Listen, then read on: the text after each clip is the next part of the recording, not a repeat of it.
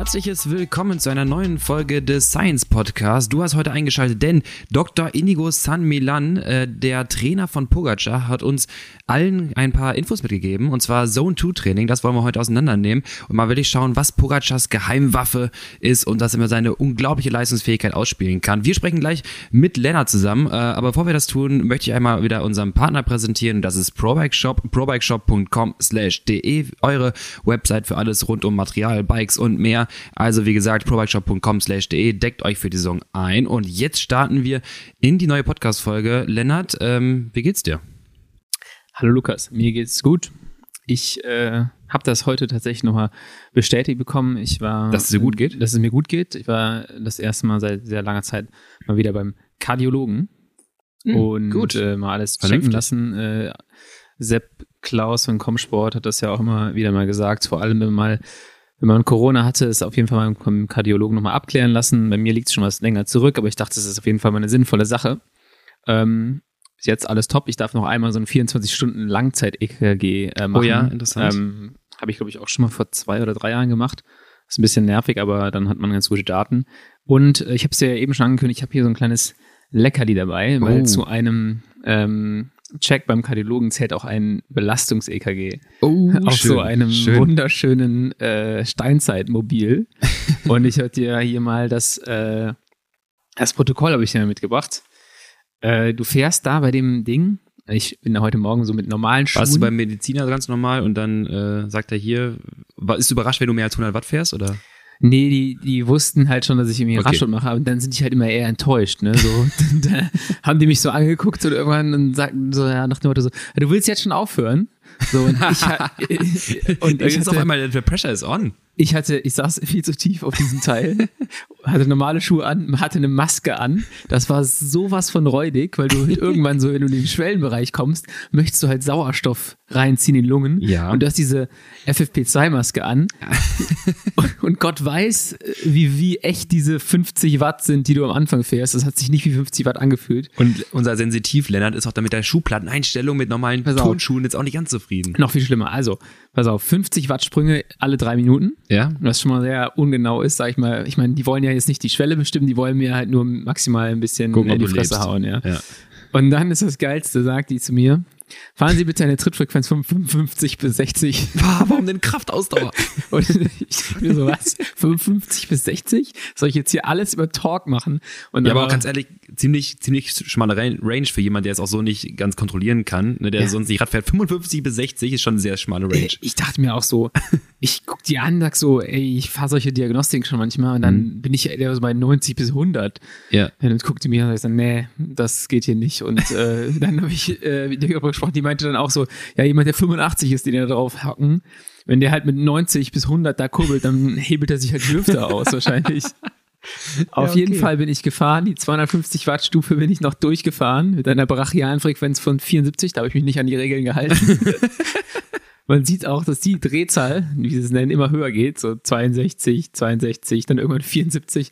Und bei der bei zwei Minuten neun in der 300 Watt Stufe, kein Plan, ob das 300 Watt waren oder nicht, äh, bin ich dann krachen gegangen mit meiner Maske. Aber es war so unangenehm, weil du denkst, ey, ich erstick hier gleich. Also das mal so vorne zugeflappt immer. Das, ja, völlig zugeflappt und dann wieder so komplett aufgepustet. Ich hätte mir halt fast wie so ein Fallschirm vom Gesicht gepustet.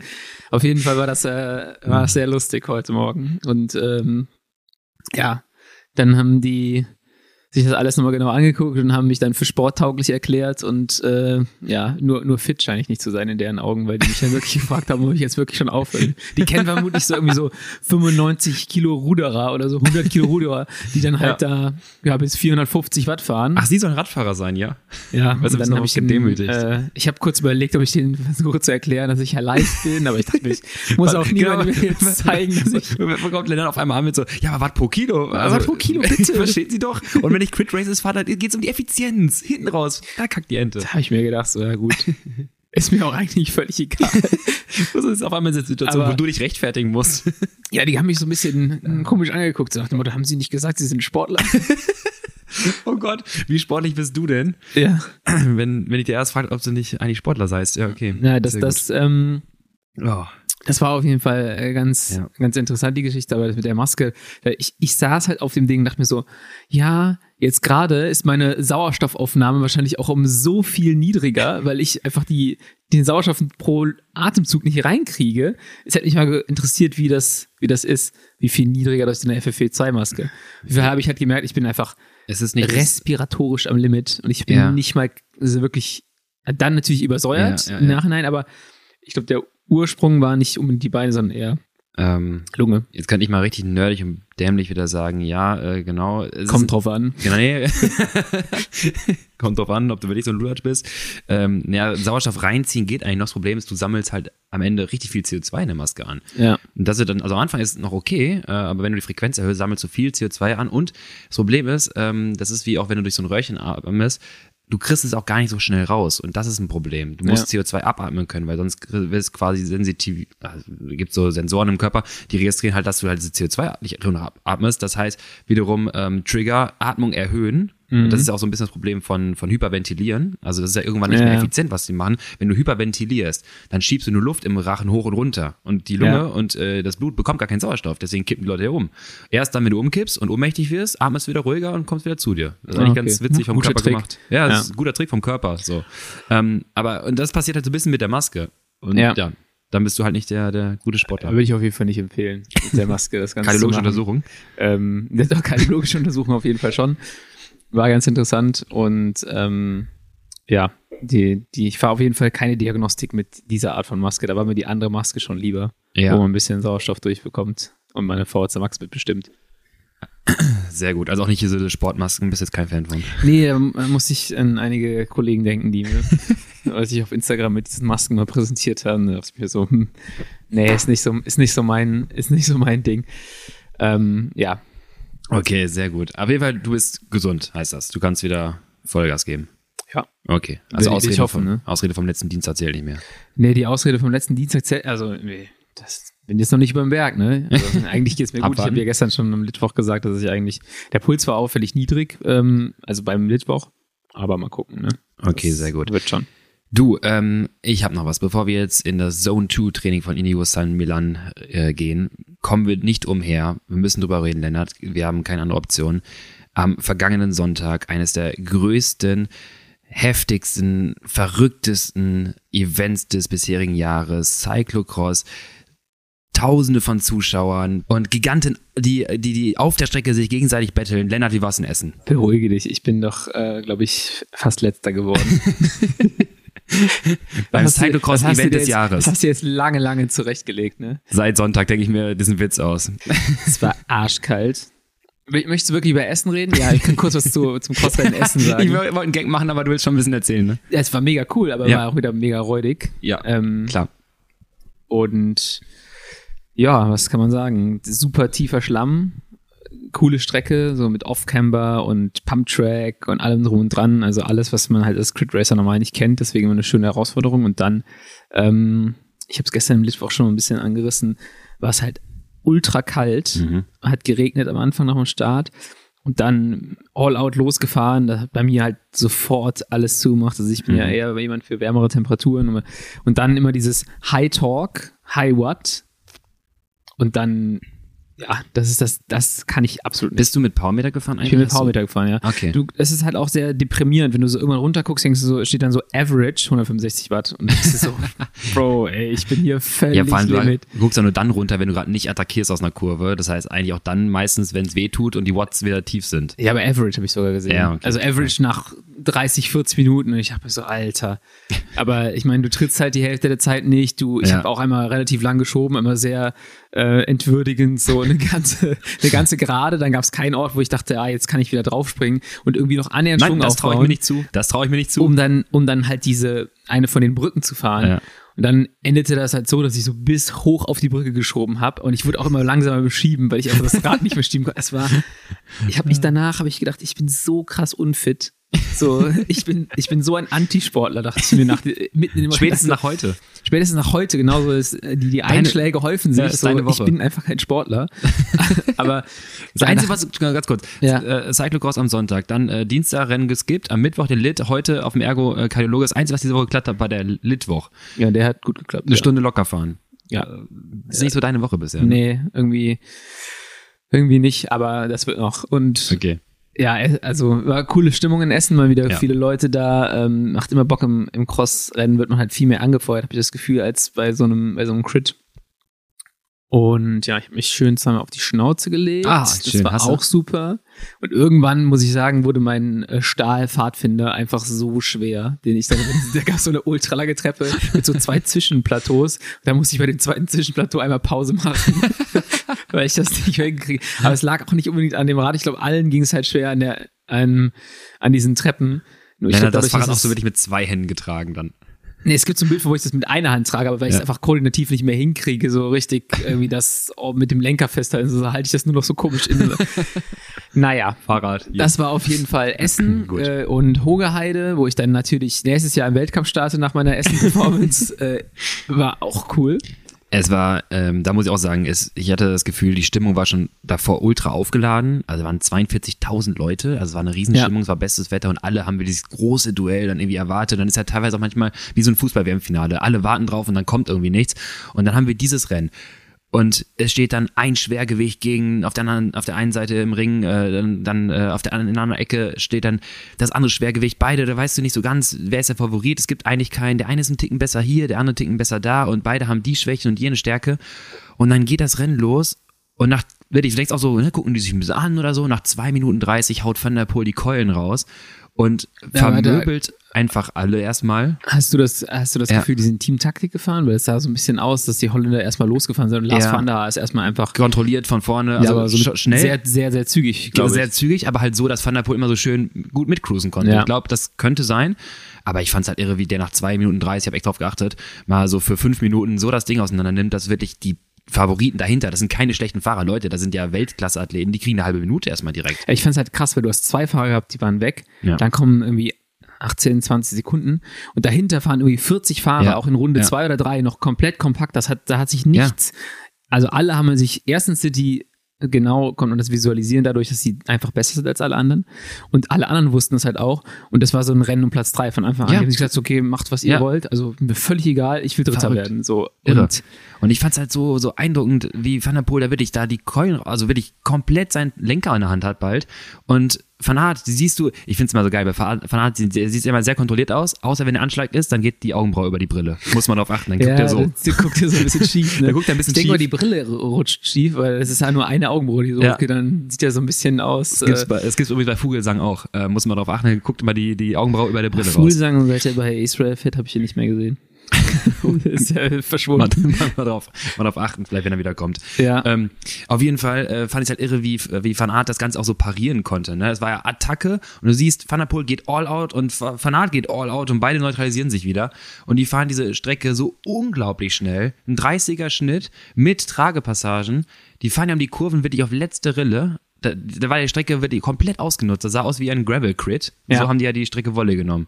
Ja, und dann das äh, grandiose Finale obendrauf. Äh, ich find's geil, wie, wie äh, Van der Poel zwei, dreimal attackiert hat, nämlich über die Brücke drüber. Ja. Er hat Lücke gelassen und hat dann äh, Schwung aufgebaut und hat dann attackiert und ist dann in den Anstieg voll rein, aber hat halt irgendwie nicht viel gebracht auf Ja. dem Kurs. Ähm, und dann der Sprint war geil gemacht. Äh, Ja. Van Aert sagte ja, äh, dass er überrascht war, dass nichts kam bei den beiden ähm, Sprüngen. Mhm. Weil jeder hätte halt gedacht, okay, er springt besser, er versucht von da aus, äh, also dass Van der Poel besser springt, von Ja, da ja. aus dann bis zur Zieleingangskurve und dann einfach durchzuziehen. Ähm, aber er hat in der letzten Runde nichts gemacht und das hat ihn halt irgendwie völlig verwirrt. Und Van der Poel sagt genau das Gegenteil, sagt er, alles war, alle dachten, ich mache genau das, Genau, also mache ja, ich es ja. eben nicht. So, Ja. Das war, war sehr interessant. Und der Sprint war Ja. dann einfach so, ich, also er fährt dann so los und denkt sich halt, ja, ich ziehe einfach durch. Ja. Fuck it, so, Ja. ich fahr jetzt einfach. Und dann hat er die Lücke und ah, gut gemacht. Definitiv. Gut gemacht. auch wieder, ne, weil wir bei, bei letzte Woche mit Swift Racing Geschwindigkeitsdelta waren. Bei der Geschwindigkeit, die kommen in die Kurve, die starten ja dann irgendwie bei, weiß nicht, 20, 25 kmh und dann launcht er halt seinen Sprint hinten drauf. Ähm, dann wird's ja auch schwer, wenn du nicht direkt im Windschatten bist, Ja. dass du viel davon profitierst. Also beide starten quasi bei beinahe null. Ja. Äh, und so kannst du dann auch tendenziell einen explosiveren, er hat ja einen explosiveren Sprint, ähm, auch länger halten, länger ziehen. Du gibst dem anderen nicht so Ja. diesen Vorteil mit, wenn du halt den Sprint Wenn du ihm zuerst dir fährst. sofort die Lücke gibst. Du musst ihm halt sofort die Lücke geben. Genau. Dann ist der erstmal im Wind und dann kommt der irgendwann in den Windschatten, siehst du ja auch. Ja, bis das er so reicht halt einfach, greift. das Genau. reicht, reicht halt nicht mehr. Und dann Und- wie die Stimmung aber auch wirklich, da muss ich sagen, das habe ich so, also ich bin wirklich, ich war auf der Rolle, habe Ja. dann aufgehört zu treten einfach, weil ich das so geguckt hatte, so Über mit der Puls? gespannten Augen. Der ging mit hoch. Ich- Cardiac ich- Drift hatte ich richtig. Ja, ich äh, hatte das mit dem Cardiac Drift, habe ich ja schon mal erzählt, beim Formel 1 Finale 2021 äh, in Abu Dhabi und da lag ich jetzt auf dem Sofa, abends nach dem Crossrennen Ja. und dachte mir so, Alter, ich habe 140, 145er Puls. Also locker. Also ich müsste es mal angucken, Ja. ähm, ob ich das irgendwo in meinen Daten sehe. Und das war halt krass. Das ganze Rennen war so, boah, jetzt Mhm. gleich, jetzt gleich, jetzt gleich. Und es war halt, ich meine, es war nicht so spektakulär, wie man dachte, weil halt selten Lücken aufgegangen sind, aber es war halt einfach dadurch bis zur letzten Sekunde spannend. Genau das, es hat sich alles auf diese letzte gerade irgendwann zugespitzt. Jeder wartete in der letzten Runde, okay, jetzt kommen die Bretter, jetzt Ja. macht das, okay, jetzt kommen die Treppen, jetzt passiert noch was, er muss doch irgendwas machen. Okay, es ist der Sprint. Ähm, so ist es übrigens auch damals bei Amstel Gold Race, als äh, Van der Poel diese legendäre Aufholjagd äh, dann startete und das Rennen Ja. gewann.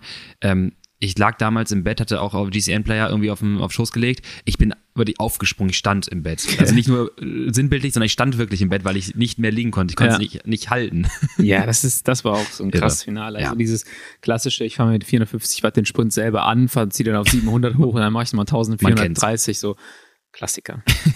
Ganz Okay. easy. Boah, Lennart, wir verrennen Wie wird man so, den, ja. Überleitung, wie wird man so stark, Lukas? Wow. Da hast du mir den Ball wieder perfekt zugespielt. So, und ich äh, schieße jetzt hier aufs leere Tor. Oder, denn, oder warte mal, ah, ne, bevor ich dich jetzt loslaufen äh, lasse. Ich habe das ja, du hast mich gerade an der Leine und ich wollte gerade richtig losrennen und jetzt zieht's am Hals. Weißt du? Ja. Jetzt zieht's am Hals, weil du es nochmal. kommen ja einige ganz komische Du hast losgelassen. Assoziationen hoch, dass ich dich an der Leine habe, aber da gehen wir jetzt einfach mal geflissentlich. So, ähm, von Dr. Inigo San Milan. Ja.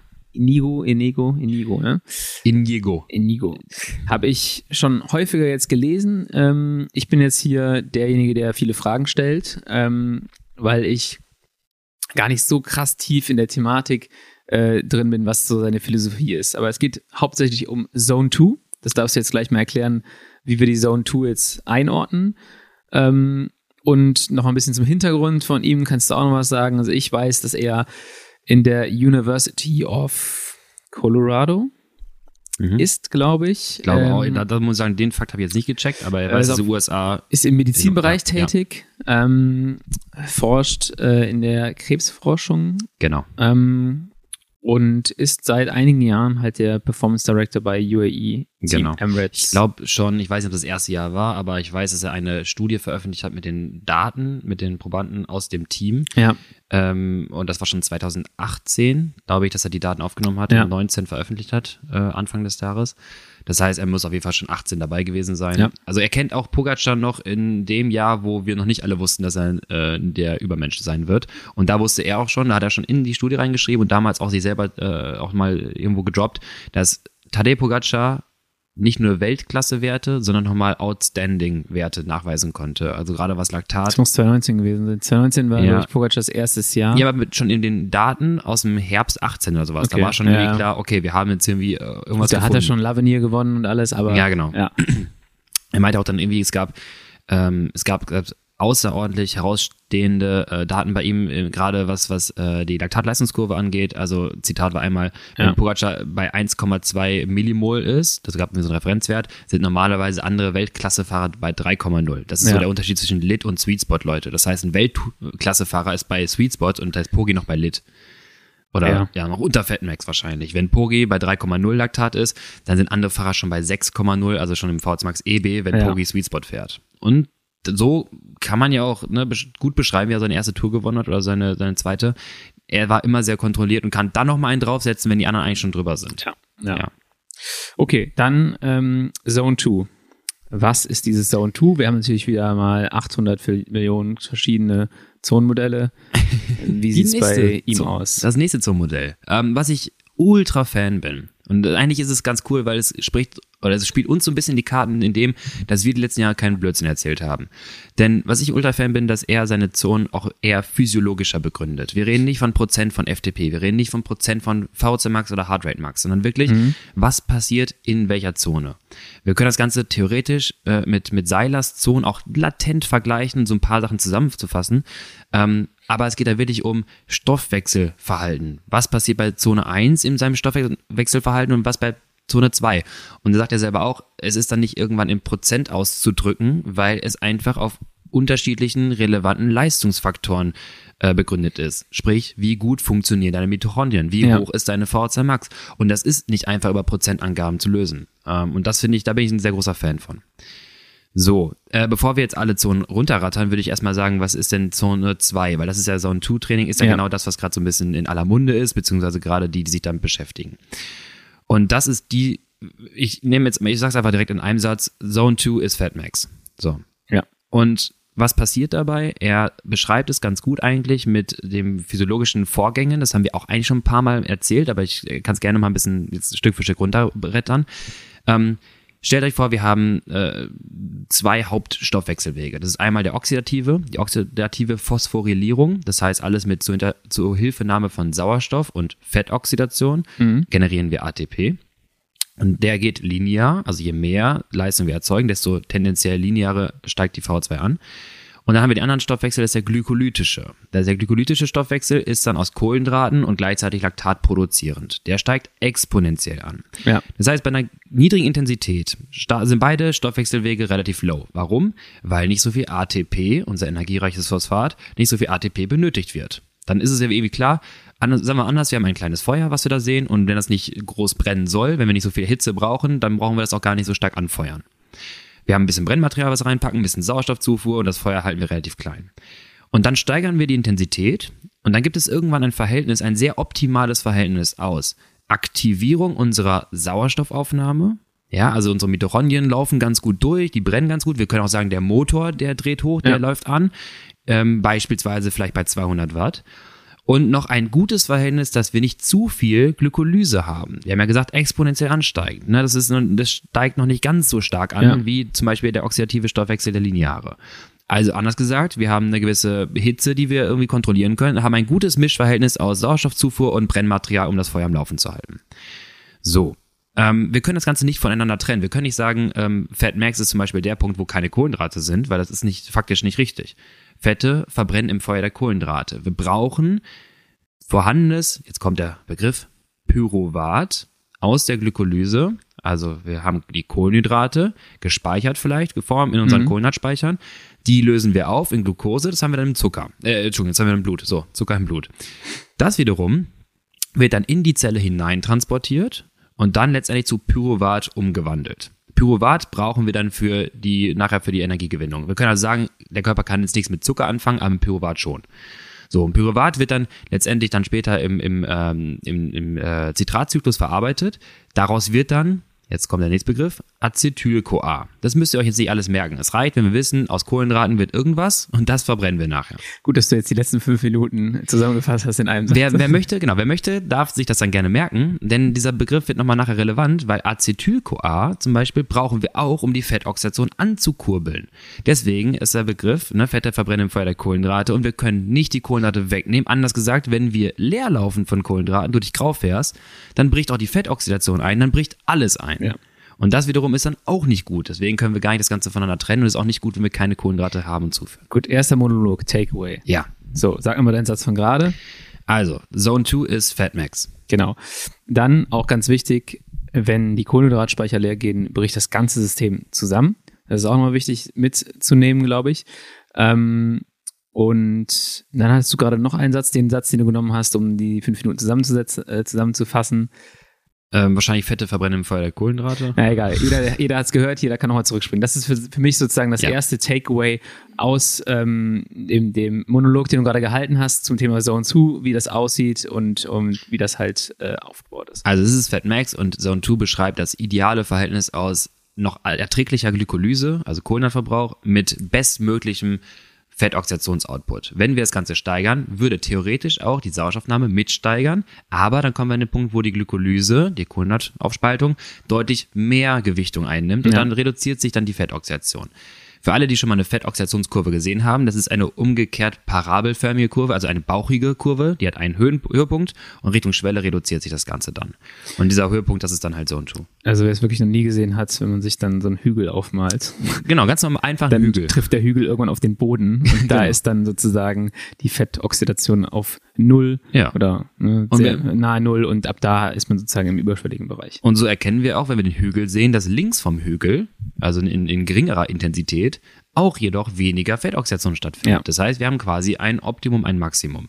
Genau. Jetzt ist es bisher so, und das ist halt auch ähm, mittlerweile eine recht gängige Trainingsphilosophie, dass man viel auch über Effizienz spricht. Also Effizienz im Sinne von, ähm, wenn man sich den Hügel anguckt, ist der Hügel an zwei Stellen, sagen wir rechts und links vom Hügel, gleich hoch, würde ich mal behaupten.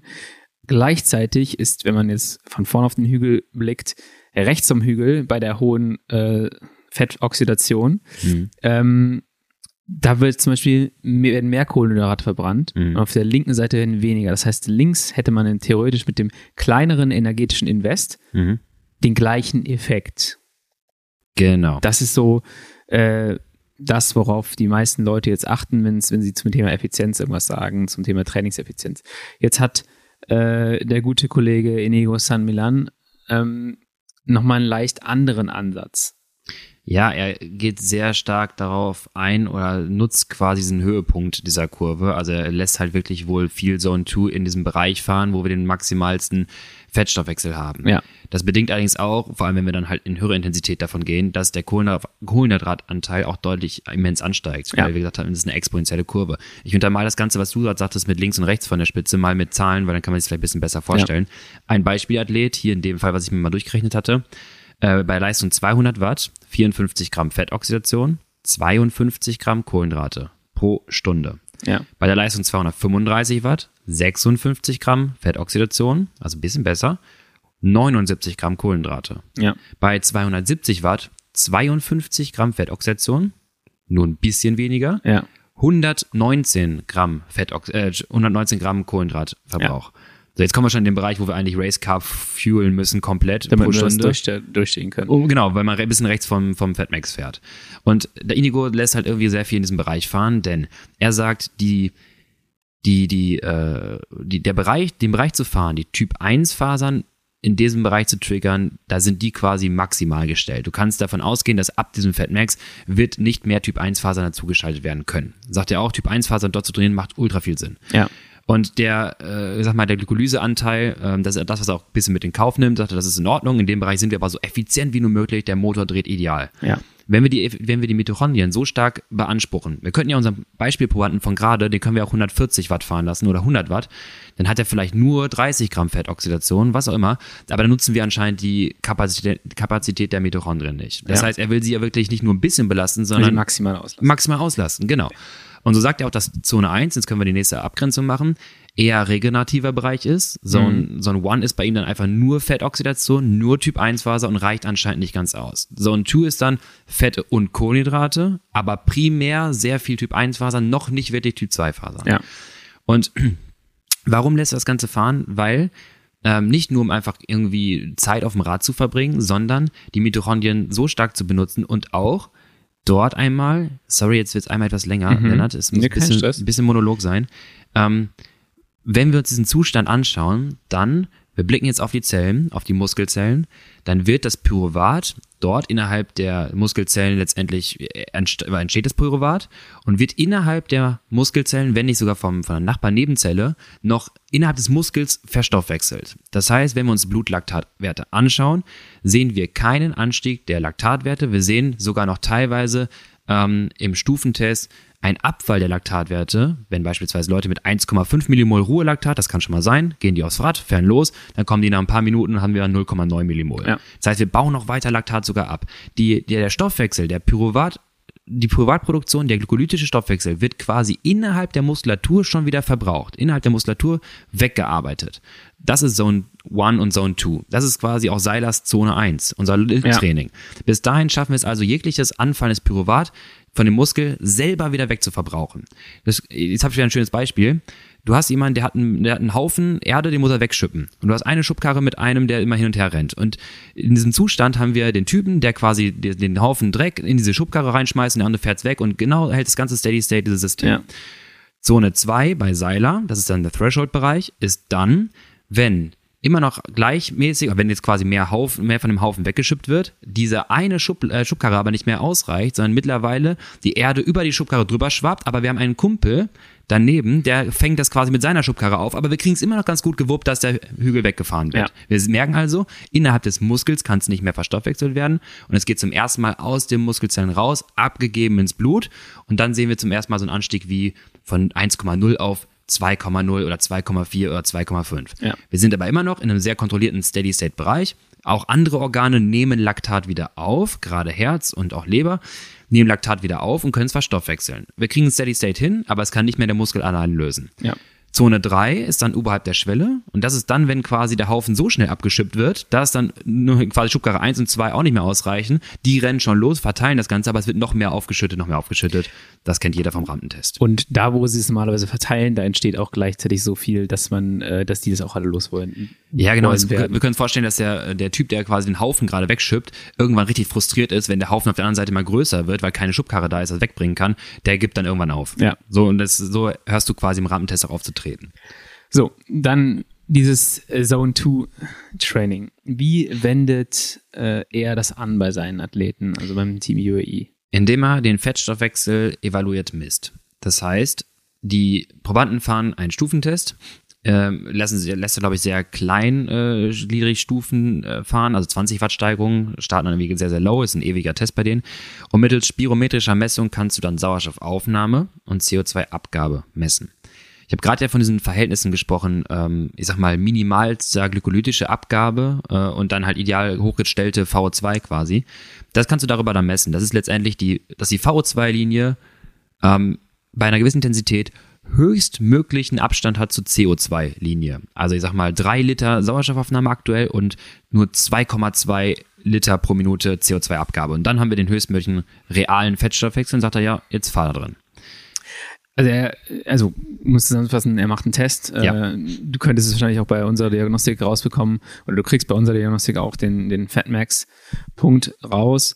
Ähm, nun ist es halt so, die, die, für mich ist die Frage, wann wendet man das an? Ich bin ja eigentlich, oder ich bin ein großer Freund davon, dass man lockeres Lit-Training fährt. Mhm. Und äh, wir haben schon viel darüber gesprochen, auch einmal mit dem Clemens Hesse, so mit dem Moxie-Gerät sieht man so den Sauerstoffpeak in der Muskulatur bei sehr, sehr niedrigen Intensitäten. Das geht ja jetzt so ein bisschen weg davon und in eine andere Richtung. Jetzt ist für mich die Frage, für die Leute, damit sie es anwenden können, ähm, wie fährt man so eine Einheit? Ich würde halt sagen, oder ich behaupte jetzt einfach mal, es ist ganz interessant, wenn man das einmal die Woche oder zweimal die Woche in einem im abgeschlossenen Block mhm. einfach in so als einzelne Einheit einbaut. Also einmal zwei bis drei Stunden äh, Zone 2 vielleicht. Mhm. Früher nannte man das, glaube ich, Hour of Power in, in Coggen und äh, Das ist ja schon noch höher sogar. Genau, das ist so wahrscheinlich das Maximal, dass du, dass du irgendwie eine Stunde fast fahren kannst. Ja. Auf jeden Fall. Ähm, ich finde es halt, oder ich finde es in der, in der Anwendung eigentlich ganz geil, wenn man es als einzelne Einheit macht. Da dürfen dann auch keine Intervalle, andere Intervalle gefahren werden. Oh, da habe ich gleich ganz tollen Input. Erinnere okay, da nochmal du kannst mich jetzt da wahrscheinlich gleich komplett widerlegen. Nee, ähm, passt schon. Und ich glaube, es ist halt nicht so sonderlich zielführend, das in so einer, in so einer für eigene Verhältnisse lange Einheit einzubauen. Also ich fahre jetzt, sage ich mal, häufiger mal drei bis vier Stunden. Wenn ich das in einer vier Stunden Einheit einbaue, dann ist das für mich, glaube ich, nicht das Richtige das ist so der, meine, meine These. Du kannst jetzt was dazu sagen und dann habe ich gleich noch ein paar andere Fragen, mhm. ein paar kritische Fragen zu dem Thema. Weil ich wollte auch gerade sagen, wir kommen jetzt gerade in unseren Discussion-Part von unserem mhm. verbalen Paper dieses Podcastes hier. Ähm, und zwar, äh, genau, wir haben jetzt gerade die Methoden erklärt, jetzt die Results uns angeschaut und gesehen, okay, so macht das. Äh, jetzt kommt die Diskussion, ist es zielführend? Und es widerspricht dann zum Teil unserem, unserer Philosophie des Low-Lit-Training oder halt das, was wir auch mit Moxie-Daten teilweise gesehen haben. Ähm, teilweise aber auch wieder nicht. Also bei solchen Athleten wären zum Beispiel auch die Moxie-Kurven nicht so stark abfallen wie bei ja. uns zum Beispiel.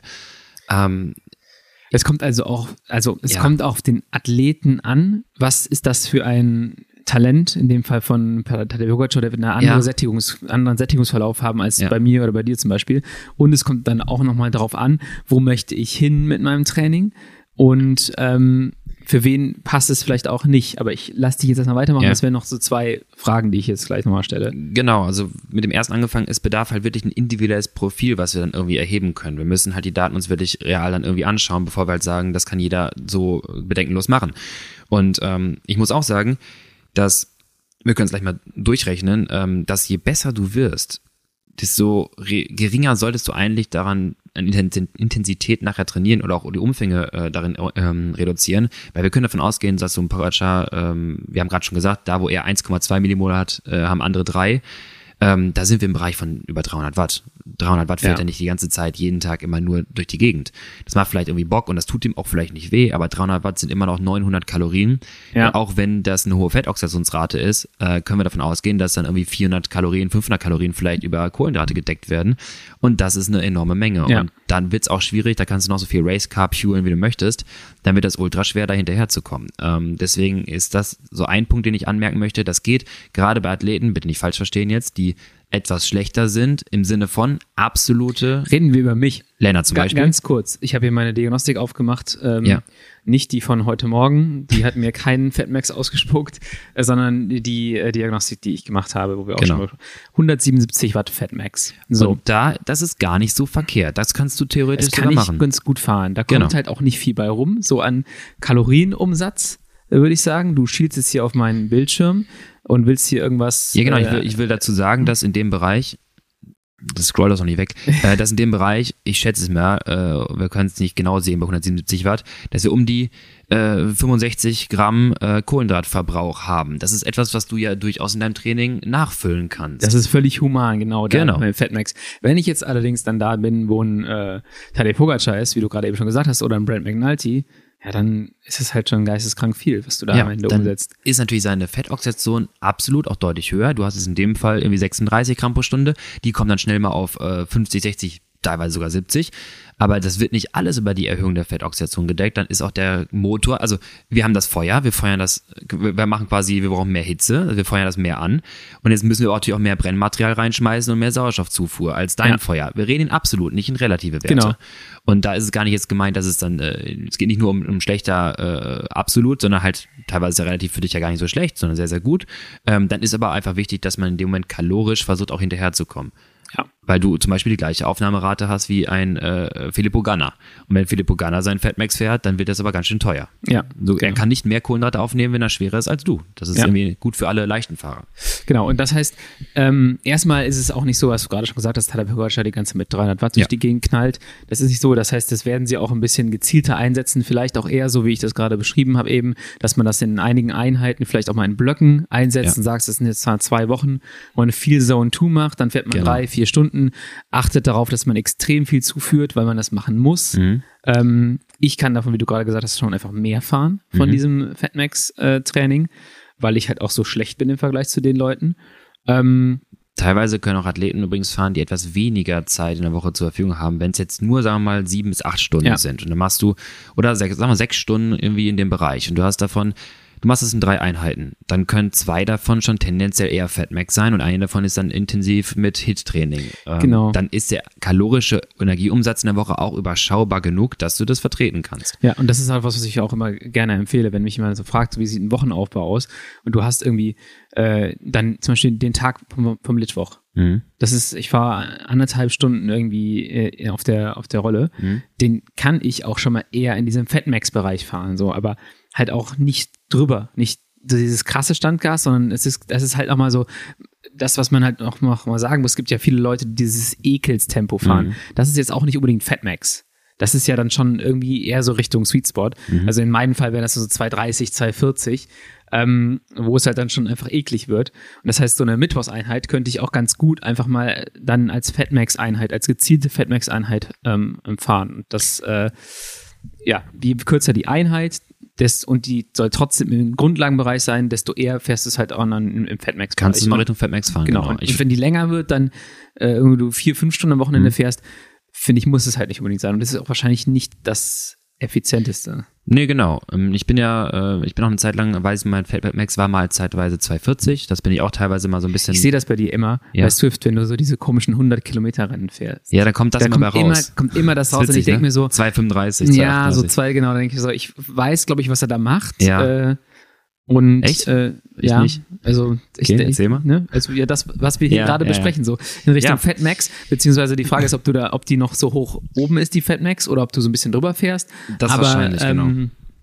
Ja, für dich wäre es wahrscheinlich ganz geil, dann im Bereich so von 200, 210 Watt zu fahren, solche Dinger für drei, dreieinhalb Stunden. Das mal einmal zu machen die Woche. Es pendelt sich, genau, es pendelt sich dann so ein bisschen sowieso irgendwo da ein. Ich wollte gerade äh, zitieren, mein Kansas-Rennen, wo ich mich im Jahr auch am besten gefühlt hatte, waren ja auf elf Stunden, glaube 200, was habe ich gesagt, 250 oder sowas.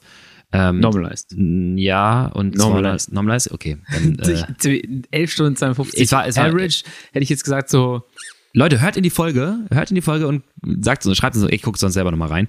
Äh, aber es war, es war eine Menge auf jeden Fall deutlich mehr als sonst. Äh, also ich hatte so irgendwie getestet, ich habe ja auch 120 Gramm pro Stunde Carbs aufgenommen. Ich habe auch das Gefühl Ja. gehabt, ich bin nie am Ende krachen gegangen. Äh, ich würde damit sagen, wenn du halt so einen Test fährst, dann weißt du auch danach dein Fatmax, also dann war das Fatmax Ja. bis leichter drüber. So, das heißt vielleicht irgendwie so 230, 240, irgendwas in dem Bereich. Das ist nicht einfach, das dauert, irgendwann ist es anstrengend und gerade wenn wir uns Herzfrequenzverläufe anschauen und sehen, dass das auch deutlich abdriftet hinten raus, ein Cardiodrift eintritt, dann Ja. können wir auch davon ausgehen, dass irgendwann mit der Zeit das nicht mehr wirklich Fatmax ist, sondern wir eine physiologische Änderung unserer Trainingszone innerhalb unserer Einheit provoziert haben. Äh, das ist gleich übrigens meine Überraschung für, für gleich nochmal.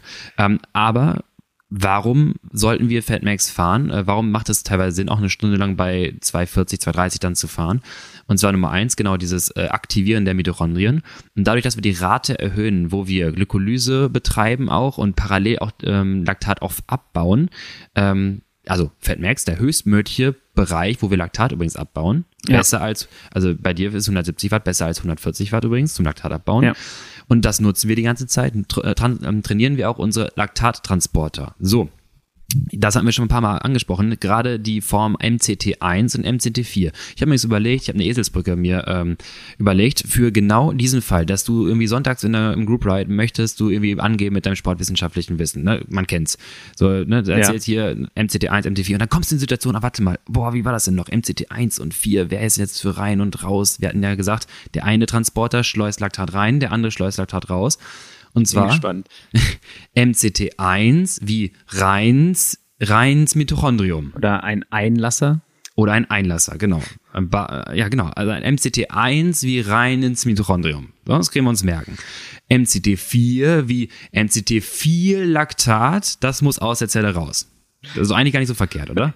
Wahnsinn. Ich werde es nie wieder vergessen. Also eins wie reins, ins Mitochondrium rein, wir bauen Okay. es ab und die Zellen, die viel produzieren, viel, viel produzieren, schießen dann aus der Zelle raus ins Blut oder halt zur Nachbarzelle, Shuttle, Laktat-Shuttle-System, äh, Zell-Zell-Transport, quasi der Bro sagt, ey, ich könnte hier noch, äh, die Schubkarre, die andere ist leer, ne, Mhm. ich kann hier ein bisschen Erde nehmen.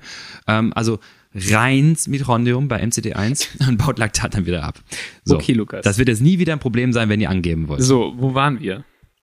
Wir waren dabei, dass wir äh, Mitochondrien deswegen dann trainieren können und diese Transporter trainieren können. Das heißt wiederum, übersetzt, warum soll ich Fatmax fahren? Weil du auch am Fatmax und weil du bei Lit-Training deine maximale Sauerstoffaufnahme trainierst, Typ 1 Fasern, mehr Mitochondrien bildest, effektivere Mitochondrien bildest und jetzt auch für das Crit Race dadurch auch nachher schneller Laktat abbauen kannst. Aufgepasst, du willst natürlich den Discussion Part, ich sehe schon deine leuchtenden Augen, denn du willst nämlich auch, dass die Leute verstehen, dass ein Anforderungsprofil von einem Crit Race ja auch bedingt, dass wir Efforts fahren müssen im hochanaeroben Bereich, im glykolytischen stark anaeroben Bereich, wo wir das mal nicht so eben abbauen können. Und da hast du definitiv recht, ohne es gesagt zu haben, dass wir auch in diesem Bereich stattfinden müssen. Das heißt, wir kombinieren das Zone 2 Training auch natürlich mit bei ihm Zone 4, Zone 5 ist es. Ich habe noch nie recht bekommen, ohne dass ich gesagt habe. Das finde ich jetzt mal Schön für deinen Einwand, Lennart. Also, was ich aber, was ich wichtig finde, auch, dass wir so Sachen machen und nochmal einfach zusammenfassen, ähm, dass wir den Leuten was mitgeben. Fatmax-Einheiten sollte man gezielt als Einheit fahren. Zwei bis drei, vielleicht mal vier Stunden Fatmax, wenn Ja, man. aber äh, bedenkt, dass ihr die Carbs auf jeden Fall zuführt. Genau. Wenn man genug zuführt, weil du hast ganz am Anfang gesagt, deswegen war es mir so wichtig, es bricht alles zusammen, wenn die Ja, Kohlenhydratversorgung genau. weg ist. Das heißt, wenn ihr euch jetzt da schön äh, ins Nichts äh, befördert, dann äh, verfehlt ihr auch das Ziel, weil absolut am Ende des Tages habt ihr weniger umgesetzt. Äh, ihr habt zwar in den ersten zwei Stunden schneller oder viel umgesetzt, aber danach nichts mehr, weil ähm, alles zusammengebrochen ist. Also als einzelnes Training ist das äh, eine super Sache. Wir sollten nicht den Fehler machen und Fatmax gleich Grundtempo setzen für, für Trainingseinheiten. Also bei Intervalltraining, VZ Max äh, Training, Hit-Training bleibt das Grundtempo niedriger als Fatmax, nämlich da, wo ihr ähm, sozusagen, ja, in der Theorie könnte man halt sagen, das ist da, wo ihr das Sauerstoffplateau bei Moxie hättet. Genau. Wäre wär ein schöner Bereich zu fahren. Ähm, bei sehr langen Fahrten auch nicht Fat Max fahren. Vor allem, ähm, ja, nicht bei vielen hintereinander. Das geht vielleicht sogar bei einer, vier, fünf Stunden Fahrt noch einigermaßen Mhm. gut. Also ich kann mir schon vorstellen, dass ich 177 Watt fahren kann für fünf, sechs Stunden Average. Aber das geht auch nur einmal, maximal vielleicht zwei Tage. Und Dann macht ihr die Woche kaputt. Genau, da macht ihr euch nur kaputt mit.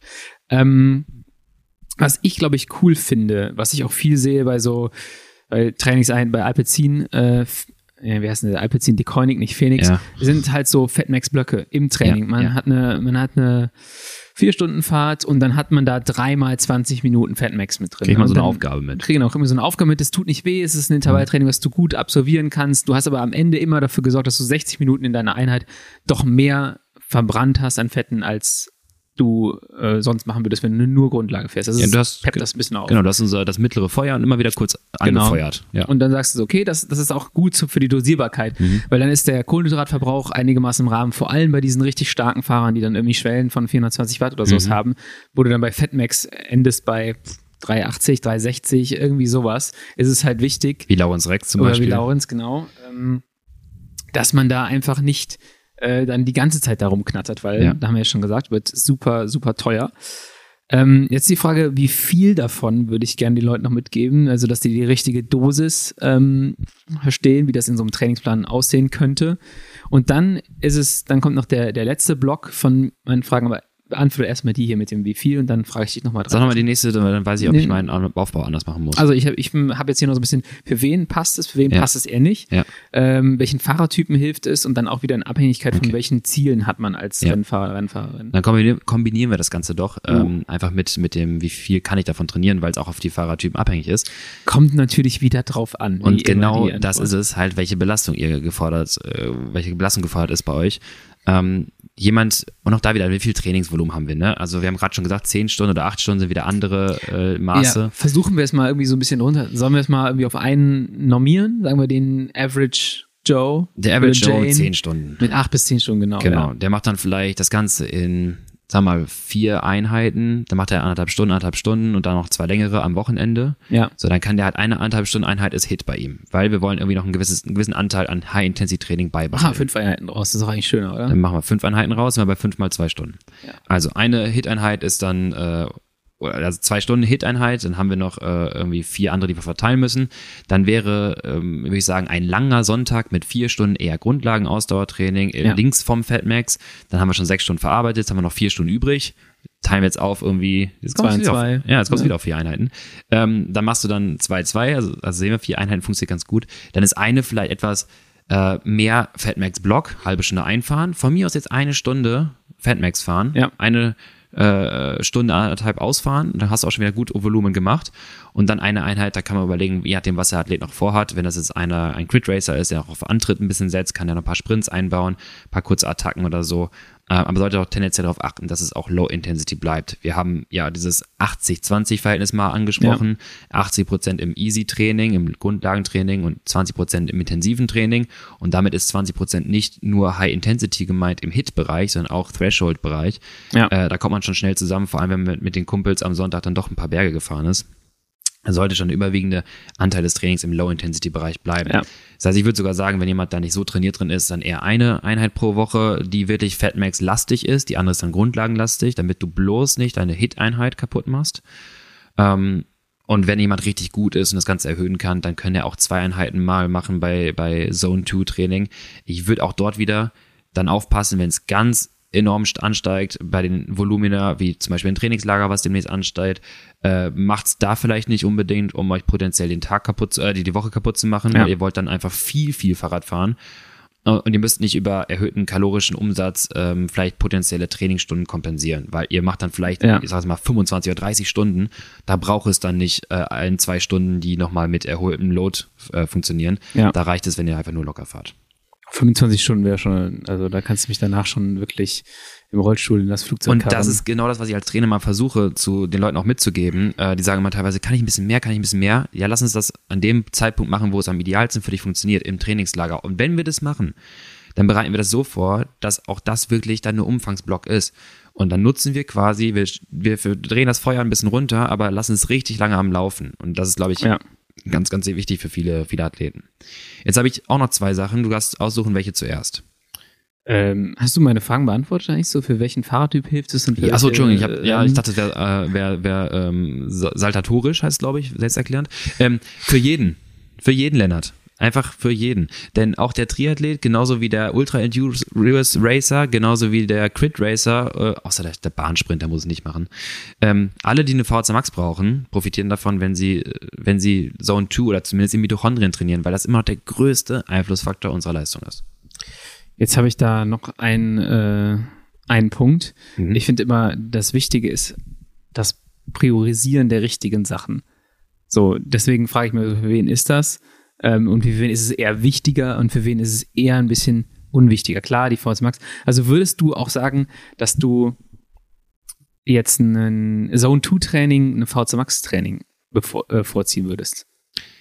Hm, Ich würde, es kommt auf die, ja klar, es kommt drauf an. Und zwar das, was du in der Woche schon geplant hast. Und zwar ist mir wichtig, dass er mindestens einmal die Woche dann sein Hit-Training macht. Wenn ich sage, es ist eine, eine vielleicht experimenteller Ansatz, Zone 2 Woche, und dann würde ich sagen, ja. gut, dann machen wir nur noch das und dann machst du aber vermehrt auch das. Wenn du mich jetzt entscheiden müsste, dann würde ich sagen, wir machen auf jeden Fall einen Hit-Trainingstag. Wenn du sagst, du willst unbedingt Zone 2 machen und dann geht aber ein Hit-Trainingstag irgendwie drauf, weil du vielleicht einmal den Tag austauschst und zweitens bist du angenockt für dein Hit-Training, dann sage ich, nee, das ist nicht der effiziente Ansatz.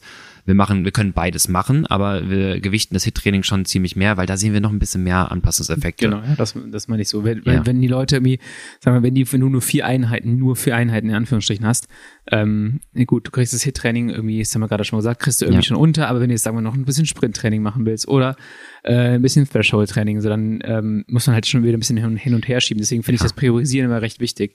Wenn Ähm, wir das Zone-2-Training allerdings als intensivere Form des Lit-Trainings Ja. definieren, dann haben wir durch die Woche, durch die, durch die anderen drei Einheiten Lit-Training ja auch Zone-2-Anteile mit drin. Es ist vielleicht nur nicht das intensivere Lit-Training. Und wenn wir sehen, das nimmt uns vielleicht potenziell einen Trainingstag, weil mein Athlet dann jetzt noch nicht trainiert genug ist, dass er das verkraften kann, Ja. dann würde ich sagen, ey, hör mal, ja, du na, hast gelesen, San Milan, der Pogacar macht das auch, aber du trainierst, aber du wirst auch besser, wenn du jetzt einfach nur Lit machst. Du musst nicht unbedingt Ja. das intensivere davon nehmen. Okay, dann äh, du bist dran mit deinen Fragen. Okay, dann habe ich zwei, äh, zwei Themen. Du hast ja die erste aussuchen. Und zwar entweder wir wollen darüber sprechen, wie machst du dir dein Lit-Training kaputt innerhalb der Einheit? Oder Nummer zwei, ähm, zu viel gemacht, Overreaching. Was sagt Sam Milan, was ist das? Wie machst du dir dein Lead-Training kaputt? Das finde ich jetzt erstmal. Okay. Und zwar, das finde ich sehr interessant, das geht so ein bisschen alles in die, in diesen, in diesen Aufbau, in diese Richtung. Und zwar sagt er auch, ähm, Laktat, was zwangsläufig erstmal einhergeht, wenn du halt äh, Efforts fährst, Hit-Training, Sprint-Training, enorme Sprint und vor allem viel Laktat äh, produzierst, sorgt für eine temporäre Reduktion der Fettoxidation.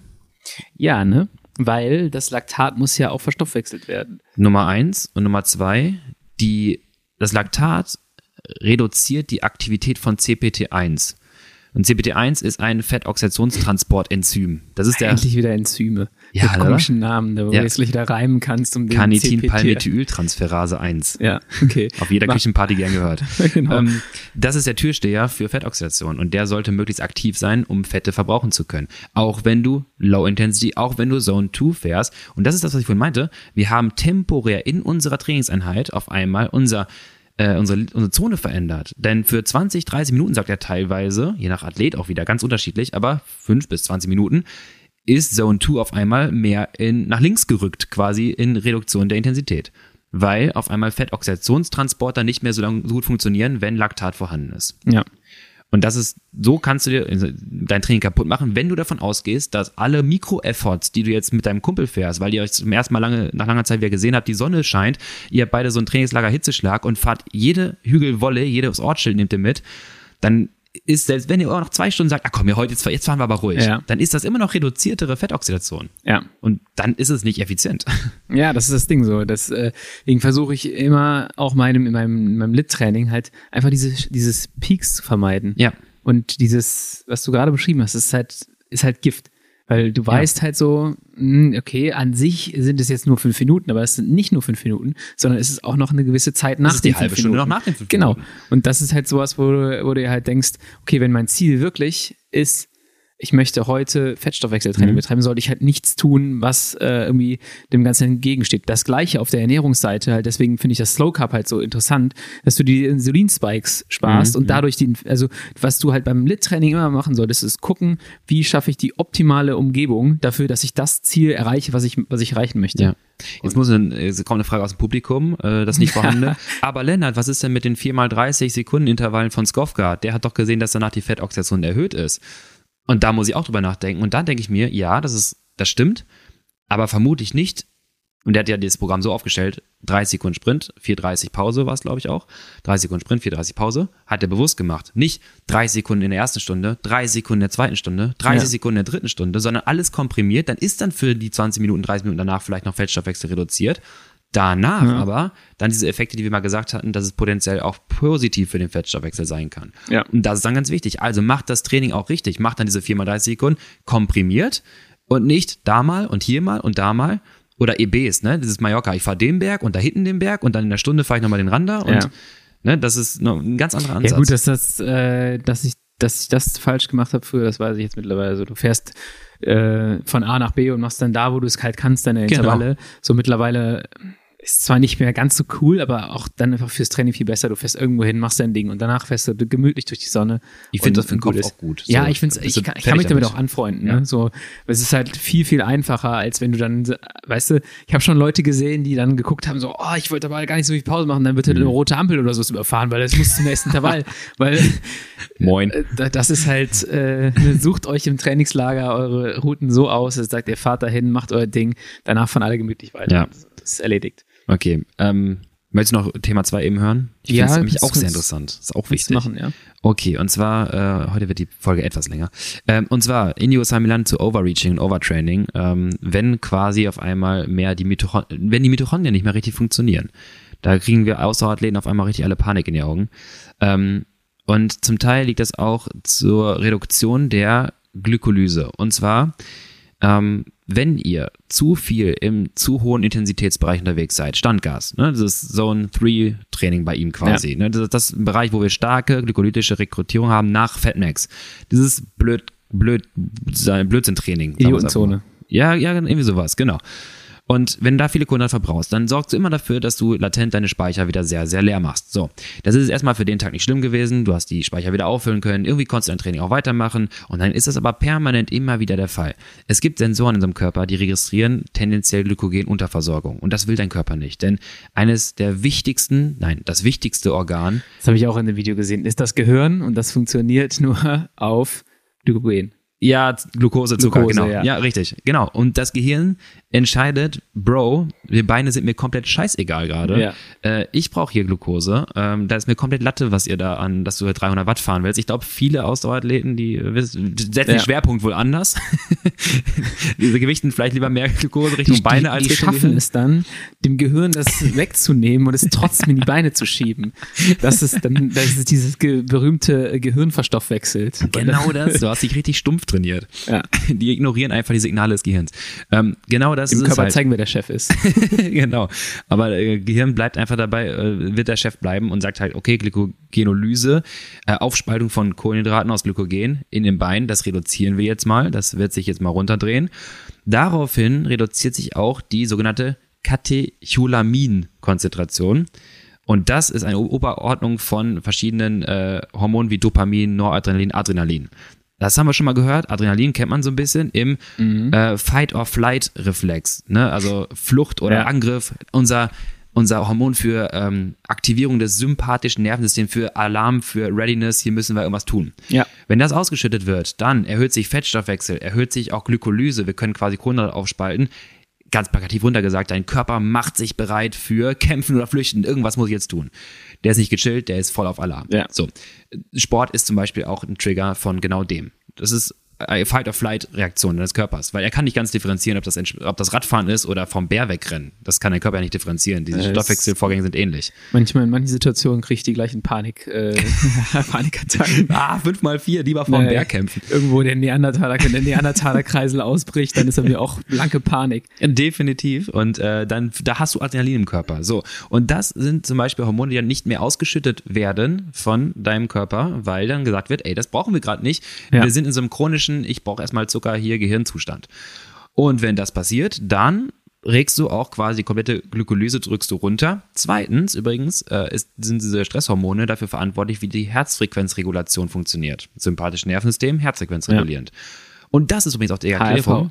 HRV, ja, genau. Das kriegen wir quasi geringere HRV, HRV das heißt eher Steady-Werte. Mhm. Die passen sich nicht so schnell an, weil die Hormone dann quasi nicht so schnell die, die Taktgeber sind. Und kennt vielleicht jeder, der mal komplett da reingeraten ist, äh, die Herzfrequenz geht nicht mehr hoch, egal wie sehr du es möchtest. Ja. Einmal durch die Stresshormone bedingt, dann weil die Glykolyse in den Beinen nicht stattfindet. Wir kriegen gar nicht die Sauerstoffnahme in dem Bereich, wo es gebraucht werden könnte. Ja. Und auf einmal merkst du eine deutliche Reduktion der Herzfrequenz.